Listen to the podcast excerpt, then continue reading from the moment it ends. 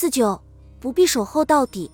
有些人坚持要在亲人离世的那一刻陪在其身边，但这可能需要经历痛苦的等待过程，甚至没有时间洗澡或小睡。一旦生命终结近在眼前，哪怕几分钟的时间，可能都像几天甚至几周那样漫长。人们经常发现自己因为即将逝去的亲人徘徊太久而感到厌烦，不知道生命的逝去竟然需要这么长时间。原本长期努力阻止生命终结，如今却觉得生命终结来得不够快，这种感觉可能会让人惊讶。不用觉得羞耻，这是很正常的。这感觉既源于生活和爱本身的矛盾性，也是因长期照顾患者而疲惫的表现。等待生命终结可能会成为一种折磨，让你无法忍受。无关乎你对病床上的人有什么感觉。我见过许多人坚持在床边守夜，好几天不睡觉、不吃饭，也不离开房间，为了自己或者亲人的感受，不想错过最后一刻。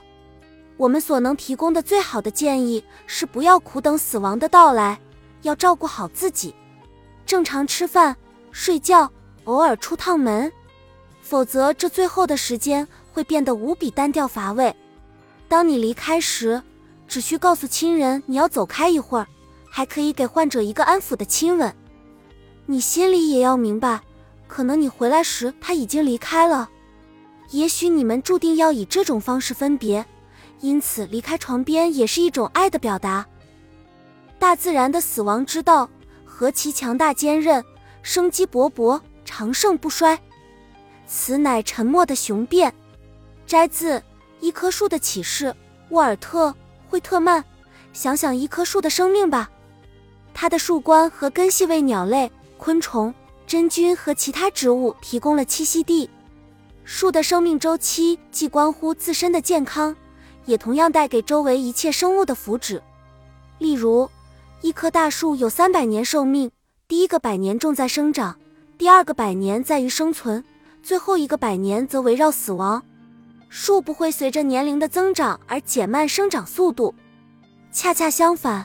它会在死亡阶段快速生长，树并不会一直囤积资源直至死亡，而是开始释放过去两百年中积蓄的养分，滋养周围的生态系统。